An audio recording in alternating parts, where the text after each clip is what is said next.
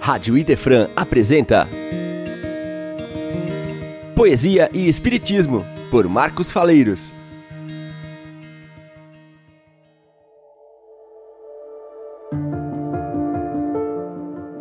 Olá, queridos ouvintes da Rádio Idefran. Mais uma vez estamos aqui junto de vocês para dar continuidade ao programa Poesia e Espiritismo programa em que nós abordamos as poesias dos poetas desencarnados que inauguraram uma nova era no Espiritismo do Brasil com a publicação do livro Parnaso de Além Túmulo em 1932, o primeiro livro publicado da mediunidade de Chico Xavier e que espantou Todos aqueles que lidavam com as letras neste país, notadamente a Academia Brasileira de Letras. Um livro que fez o, a entrada desse médium fabuloso né, nas hostes do Espiritismo, sendo conhecido não só aqui no Brasil, como no mundo todo, depois da sua larga obra em que recebeu mais de 400 livros falando sobre a doutrina dos espíritos e complementando a obra de Allan Kardec, o nosso querido codificador. Então, mais uma vez, nós estamos aqui junto de vocês para trabalharmos esse tema muito importante, que é a poesia, onde os poetas procuram trazer nas suas métricas, na sua sonoridade, na sua beleza, na beleza dos versos, o conteúdo da doutrina espírita, fundamental para todos nós no nosso processo de evolução. Então, dando continuidade a esse trabalho, com a presença de todos vocês nesse momento, nos incentivando, nós vamos continuar ainda estudando a obra de Castro Alves, de Antônio Frederico Castro Alves, que sem dúvida alguma, por muitos autores, é considerado o maior poeta do Brasil. Então nós iniciamos o trabalho com a, com a célebre poesia dele, Marchemos, né? e na última, no último programa nós falamos do poema Brasil, de outros dois poemas.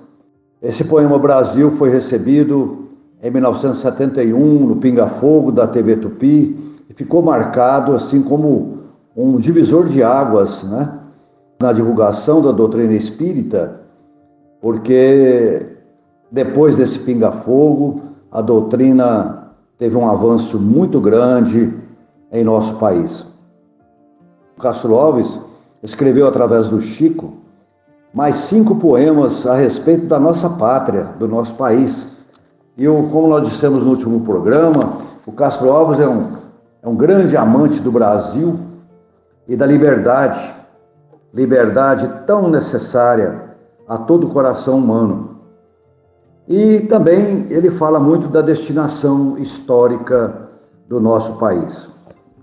Nós vamos é, hoje trabalhar três poemas, se o tempo permitir, sobre esse tema Brasil. Né? A, a primeira poesia chama Fala Brasil. Ela foi recebida por, pelo Chico Xavier no, é, no Centro Espírita União, em São Paulo, no dia 18 de outubro de 1977. E diz o seguinte: assim fala o poeta aos nossos corações.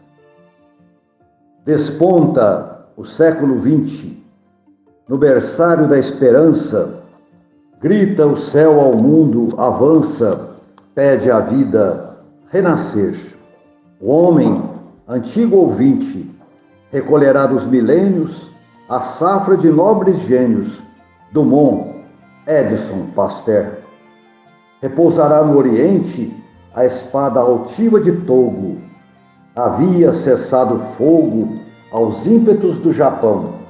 Rebrilha a paz renascente, com lâminas de atalaia, os povos juntos em aia procuram renovação. No entanto, eis de novo a luta no assalto de Sarajevo. Retoma o mundo medievo, é o ódio empestando o ar. Guerra é o brado que se custa, e ante esse grito violento, sobre cinza e sofrimento, o mundo ordena marchar. O dragão prossegue acima, catástrofe que se move, e o monstro de 39 ninguém sabe descrever.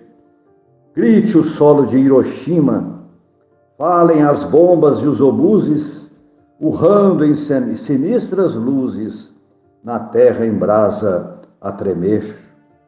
Mas no imenso torvelinho, o Brasil alto e seguro é o crédito do futuro, apoio renovador. Ei-lo, a nação é caminho que sustenta o bem por regra e o povo unido se integra na segurança do amor. Dias torvos vão passando, sem que a treva nos degrade, sobre o país da bondade, fuge o símbolo da cruz. As nações clamam em bando, onde encontrar novo abrigo? Quem nos salva do perigo?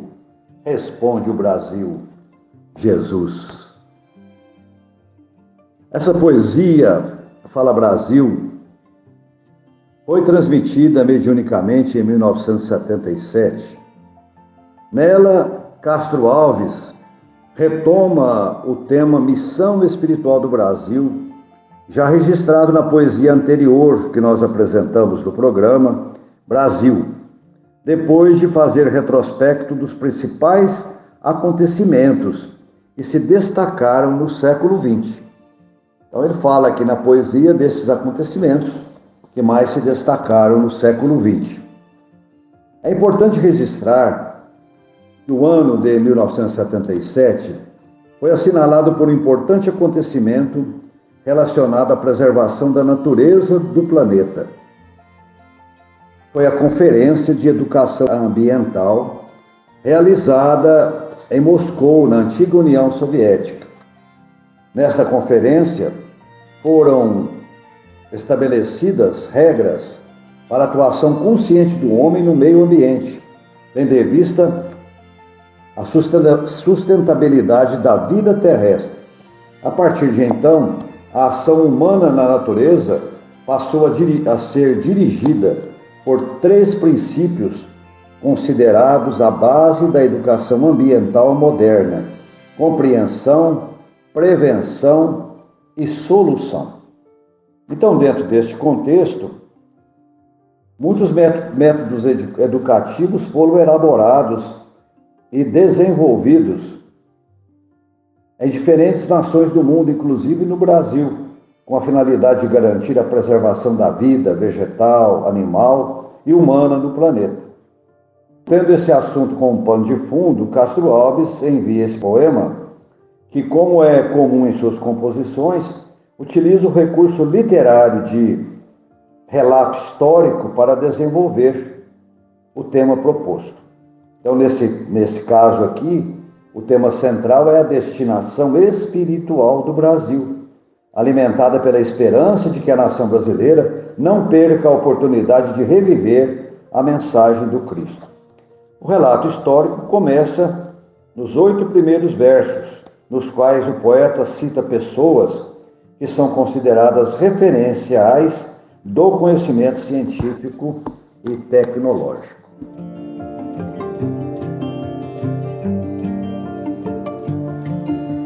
Assim diz o poeta, desponta o século XX. No berçário da esperança, grita o céu ao mundo, avança, pede a vida renascer. O homem antigo ouvinte recolherá dos milênios a safra de nobres gênios, Dumont, Edison, Pasteur. Então ele aqui cita três grandes personagens né, que o mundo conheceu, que foi Alberto Santos Dumont, que nasceu em 1873 e faleceu em 1932. Esse brasileiro, nascido na fazenda Cambangu, em Minas Gerais, foi um aeronauta considerado o inventor do avião. Né? Ainda adolescente, ele foi para a França estudar em, em 1900, 1898, aos 25 anos, ele voa sobre Paris num balão esférico de voo livre, chamado Brasil. Neste mesmo ano, percorre o, seu, o céu de Paris com o seu dirigível, número um. E a este sucedem outros, né? até que ele consegue a grande façanha de contornar a Torre Eiffel em Paris, né? voltando ao ponto de partida em menos de 30 minutos com o seu novo invento. Então, adquire grande popularidade e em 1906 ele realiza um feito inédito. Voa com um aparelho mais pesado que o ar, sem o auxílio de um balão.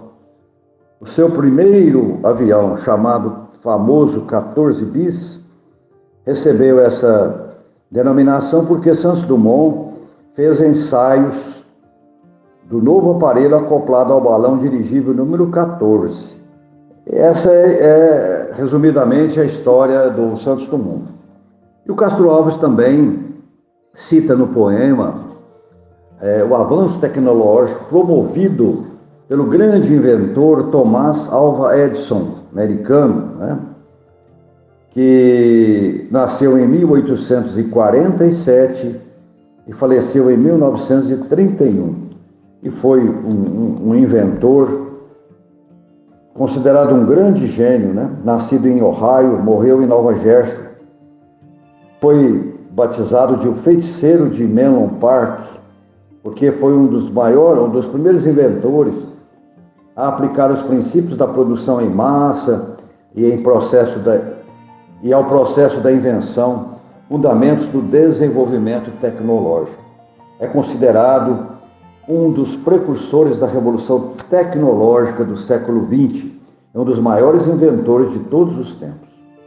As suas maiores contribuições foram a lâmpada elétrica incandescente, o gramofone, o cinescópio, o ditafone e o microfone de glânulos de carvão para o telefone teve papel determinante na indústria do cinema. A Edison são atribuídas mais de 1.300 patentes. E Castro Alves também cita no poema Louis Pasteur, que foi um renovado cientista francês cujas descobertas tiveram enorme importância na história da química, da biologia, da medicina, etc. Pasteur demonstrou de forma excepcionalmente brilhante a invalidade da geração espontânea dos seres vivos, causando admiração e perplexidade à comunidade científica. Salvou a indústria francesa de vinhos com medidas, ainda hoje empregadas, que evitam o desenvolvimento de bactérias que transformam o álcool em vinagre. A técnica da pasteurização, uma de suas invenções, é amplamente utilizada nos dias atuais. No poema também, Castro Alves faz a seguinte citação, os versos 9 e 10. Repousará no Oriente a espada altiva de Togo. Rei Charitogo foi um almirante japonês, comandante do Mikasa, navio utilizado na Batalha de Tsushima, em 27 de 5 de 1905, contra a Rússia, que concedeu vitória ao Japão. Os versos 11 e 12 falam a respeito das guerras provocadas pelo Japão, movidas pelo desejo de expansão territorial. Quando ele diz: havia cessado o fogo aos ímpetos do Japão. O Japão é centro de dois conflitos bélicos ocorridos, respectivamente, no final do século XIX e no início do século XX, tendo como motivação a conquista da Coreia e da Manchúria. Guerra sino-japonesa, primeiro dos conflitos, foi provocada pelo Japão contra a China, então aliada da Coreia, a 1 de agosto de 1894. E assim vai. E Castro Alves, seguindo o aspecto histórico, ele vai nos dizer: rebrilha a paz renascente com lâminas de atalaia os povos juntos em Haia procuram renovação. Atalaia é a pessoa que vigia um território, de uma torre ou lugar alto, é o mesmo que sentinela. Os povos reunidos em Haia são as sentinelas da paz. Segundo as considerações do poeta, Haia é cidade holandesa, local escolhido para a realização de conferências sobre a paz. E nas convenções de 1899 e 1907 foram elaborados os primeiros tratados internacionais sobre leis e crimes contra a humanidade na Conferência de Paz. Em Haia está instalada também a Corte Internacional de Justiça, principal órgão judiciário da Organização das Nações Unidas. Os conteúdos do, dos versos 17 a 24 estão relacionados à Primeira Guerra Mundial, 1914 até 1918, e à busca incessante da paz. Como diz o poeta: No entanto, eis de novo a luta, no assalto de Sarajevo. Retoma o mundo medievo, é o ódio empestando o ar. Guerra, é o brado que se custa. E ante esse grito violento, sobre cinza e sofrimento, o mundo ordena marchar. Sarajevo é a capital e maior cidade da Bósnia, considerada uma das mais importantes dos Balcões. Em 28 de junho de junho de 1914, Francisco Ferdinando, herdeiro do trono, astro-húngaro, e sua esposa foram assassinados quando faziam uma visita oficial a Sarajevo. Tal acontecimento serviu de pretexto para iniciar a Primeira Guerra Mundial no século XX. O governo austro-húngaro declarou guerra à Sérvia, a Rússia saiu em defesa dos sérvios e em 30 dias iniciou-se a guerra que se estendeu por toda a Europa. E já nos versos 25 a 32, fazem referência à Segunda Guerra Mundial, que ocorreu entre 1939 e 1945, denominada pelo poeta como o Monstro de 39, também conhecida como Primeira Guerra Nuclear da Humanidade, pelo bombardeio atômico de duas cidades japonesas, Hiroshima e Nagasaki Grite o solo de Hiroshima, afirma o verso 29. O dragão prossegue acima, catástrofe que se move, e o monstro de 39 ninguém sabe descrever. Grite o solo de Hiroshima, falem as bombas e obuses, urrando em sinistras luzes, na terra em brasas a tremer.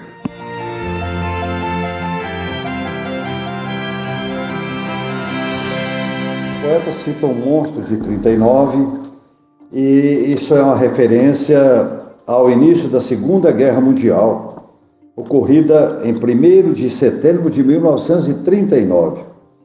Foi efetivamente uma guerra monstruosa, matança descomunal, cuja cifra é de milhões e milhões de mortes tudo isso para atender a mente ensandecida pelo poder de Adolf Hitler, líder alemão de origem austríaca, conhecida como o Führer do Terceiro Reich, comandante imperador do Terceiro Reino. Hitler pretendeu criar uma nova ordem na Europa, baseada nos princípios nazistas que defendiam a superioridade ariana e a exclusão de minorias, sobretudo étnicas e religiosas, como os judeus, os ciganos e pessoas com deficiência física. Foi uma guerra que buscou a supressão da liberdade.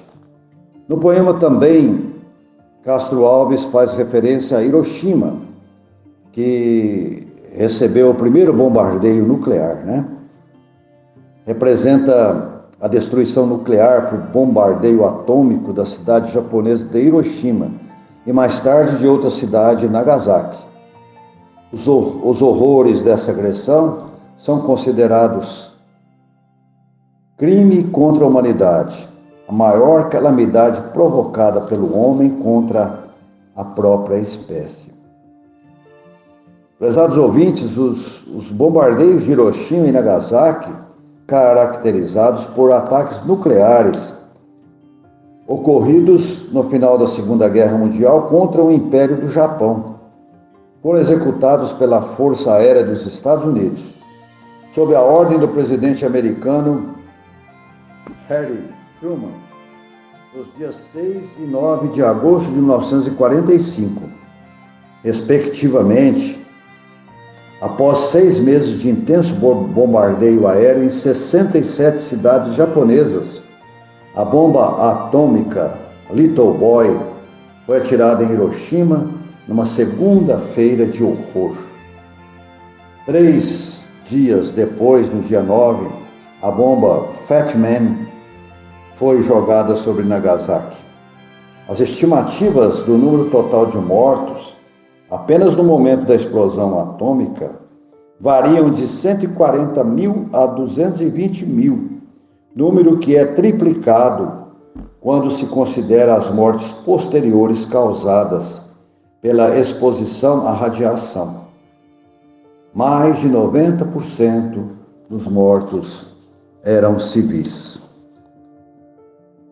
Do verso 33 ao 48, nesta linda poesia, o poeta aponta um caminho da esperança, que afasta o homem das guerras, batalhas sangrentas e dos focos de conflitos, transferindo-o para um local no planeta onde seria possível erguer uma nova civilização voltada para a paz sob a, a, as bênçãos do Cristo, o Brasil. Então ele diz, repetindo, mas no imenso torvelinho, o Brasil alto e seguro é o crédito do futuro, apoio renovador. Ei-lo, a nação é caminho que sustenta o bem por regra e o povo inteiro se integra na segurança do amor. Dias torvos vão passando, sem que a treva nos degrade, sobre o, sobre o país da bondade, fuge o símbolo da cruz. As nações clamam em bando, onde encontrar novo abrigo? Quem nos salva do perigo? Responde o Brasil. Jesus. Há quem duvide, há muita gente, principalmente nos dias atuais, estão duvidando da destinação espiritual do Brasil. É preciso, contudo, fazer uma reflexão mais cuidadosa, tendo como base não só a história do Brasil, mas também as informações espíritas provenientes de diferentes espíritos. De fato, os conflitos e desafios presentes no Brasil não parecem indicar que o nosso país tenha condições de exemplificar a renovação moral à luz do Evangelho e da doutrina espírita. O anúncio da missão do Brasil pelos espíritos superiores não significa também que ela será cumprida. Depende de uma série de fatores, como o uso adequado do livre-arbítrio individual e coletivo. Qualquer forma, independentemente das ideias assinaladas por Castro Alves e outros respeitáveis espíritos, em diferentes momentos, a melhor atitude parece ser a de silenciar críticas sobre a questão, trabalhando desde já pela própria melhoria moral, servindo de exemplo no bem, de acordo com as orientações do Evangelho e da doutrina espírita. Sendo assim, partindo do princípio que podemos construir uma nação fundamentada nos preceitos da paz, da união e da concórdia, ensinados pelo Evangelho, devemos envidar esforços para atingir tal propósito. A missão do Brasil foi assinalada inicialmente pelo Espírito Humberto de Campos em seu livro Brasil, Coração do Mundo, Pátria do Evangelho. Posteriormente, outros espíritos, como Castro Alves, confirmaram os, os desígnios programados para a nossa pátria. A, a propósito, certa ocasião, na década de 1990, uma espírita perguntou a Chico Xavier se o Brasil poderia de fato tornar-se o coração do mundo e a pátria do Evangelho diante da corrupção e violência existentes no país. O dedicado trabalhador espírita respondeu-lhe assim: O nosso Emanuel é de opinião que dentro do mundo turbulento, com a incompreensão comandando tantos corações, tantos milhões de pessoas, não pode ser motivo de dúvida para nós que o Brasil é o coração do mundo. Mais adiante, o médium, o querido médium, emite a sua própria opinião, indicando quando se concretizará a missão do Brasil. Ele diz assim: quanto à conceituação de pátria do Evangelho, nós somos compelidos a pensar no futuro, quando teremos, talvez, necessidade de exemplificarmos até o sacrifício, o Evangelho que nos foi confiado por nosso Senhor Jesus Cristo. Sem nos esquecermos de que, do ponto de vista evangélico, até ele foi atingido pelo sacrifício extremo para dar-nos essa alvorada maravilhosa, que é a doutrina de luz que nós abraçamos e que nos une a todos num abraço só, num só coração. Chegada essa época, naturalmente, seremos compelidos a testemunhos e a exemplificações. E agora, antes das lutas maiores que o porvir nos reserva, serão horas difíceis para nós. Como filhos da pátria do Evangelho, devemos exemplificar e esperar. Está dado o recado, que sirva de reflexão aos que duvidam. É preferível aguardemos os acontecimentos futuros com fé, esperança e trabalho, confiantes na vitória final do bem. Está aí, meus queridos ouvintes da Rádio Defran, o nosso programa de hoje. Prometemos mais dois poemas, mas o tempo se esgotou para nós e haveremos de trazer esses poemas numa próxima oportunidade. É que as obras de, de, de Castro Alves são obras sensacionais que nos chamam muito a atenção.